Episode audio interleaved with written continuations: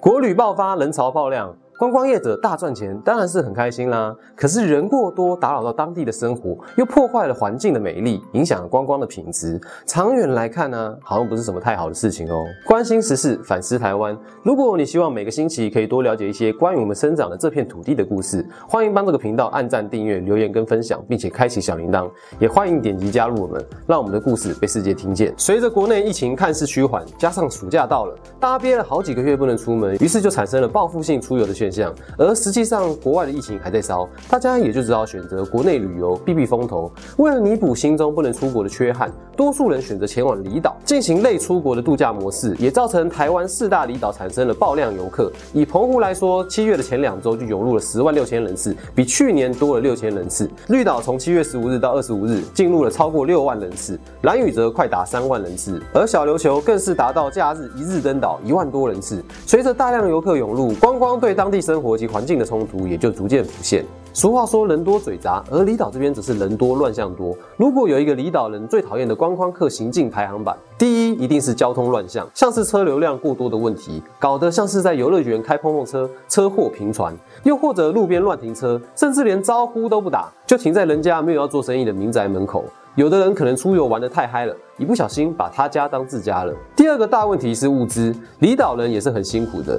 岛上啊，不是说要种什么就有什么的，也不是世界上所有的东西都种得出来，很多资源还是要靠外来运输。就因为游客过多，有澎湖当地人就抱怨市场买不到鱼，绿岛蓝屿的超商物品也是一上架就被扫光，还有瓦斯桶也被抢光，租车业者调不到车等等供不应求的现象。毕竟台湾人嘛，爱扫货你是知道的。当台风来前的预演也是刚好这样。第三是环境问题，像是大大量的垃圾跟污水，人群密集性下水，把珊瑚礁当成自家脚踏垫踩，也对潮间带造成了破坏。还有五月到八月是绿蜥龟夜间上岸产卵的季节，许多人深夜到海滩上开趴。对海龟妈妈来说，这比你半夜三点还在唱歌的邻居更要烦人。这严重影响了生产情绪。总归来说，游客们就当做离岛的环境好像都是自动清洁的一样，动物也都是动物园或是海参馆培育好送来的，不用刻意维护，自然就长在那边。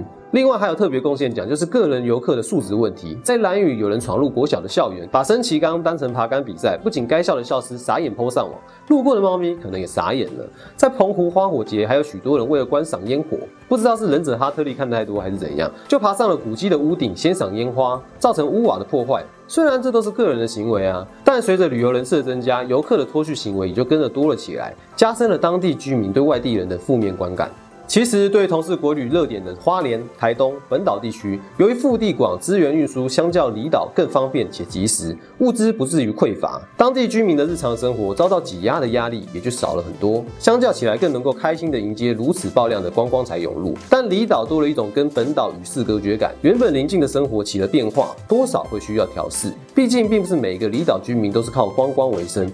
也并不是每个人都抱持着赚大钱、发大财的心态。有些人认为，只要适量的游客可以维持生计，并保有生活环境就足够了。多的人口也不见得都可以转换成收入。客满的房间是没办法再住人的，而人太多也会造成旅游品质不佳，反而导致游客下次再来意愿降低，影响长远的发展。讲得更直白一点呢，是多赚一点钱重要，还是维持生活跟环境重要呢？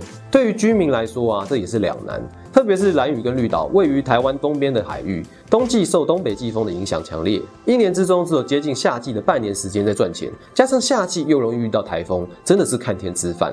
所以大部分从事观光产业的居民，可能还是会希望趁着这波多赚一点钱。唯独会期望旅客能够保有素质，共同维护当地环境，保持旅游的品质。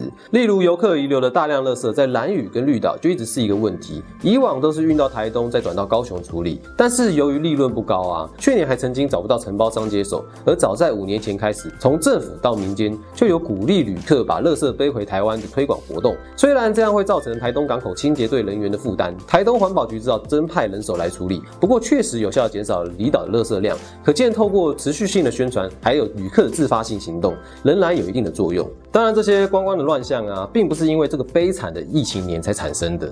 不只是离岛，近年各有观光特色的地方政府都极力推广在地的观光，旅游人次是逐渐的攀高。没有疫情的时候，还会吸引外国的游客。过去就曾经有多种讨论，希望透过不同的机制来解决观光人口过剩带来的问题，包括设立国家公园、风景区等，透过游客总量的管制，控管旅游的人口跟品质，或是采取收观光税、入岛费等方式来达成使用者付费的。概念。二零零六年的时候，中央机关就曾经考虑将绿岛划为国家公园，并采取总量管制，每日最高四千人。不过当时地方业者反对者占多数。对于今年绿岛的状况，乡长谢玉泉就表示说，这是自由市场，客轮还带得进来，民众还订得到住宿，就表示没有问题。蓝屿乡长夏曼加拉木则表示，人多吗？有人说还可以，有人说会受干扰，要看每一个人的角度。两个离岛目前都没有设限的打算。为体现使用者付费的概念，去年日本政府就决定推行国际观光税，对所有国际旅客课征一千日元。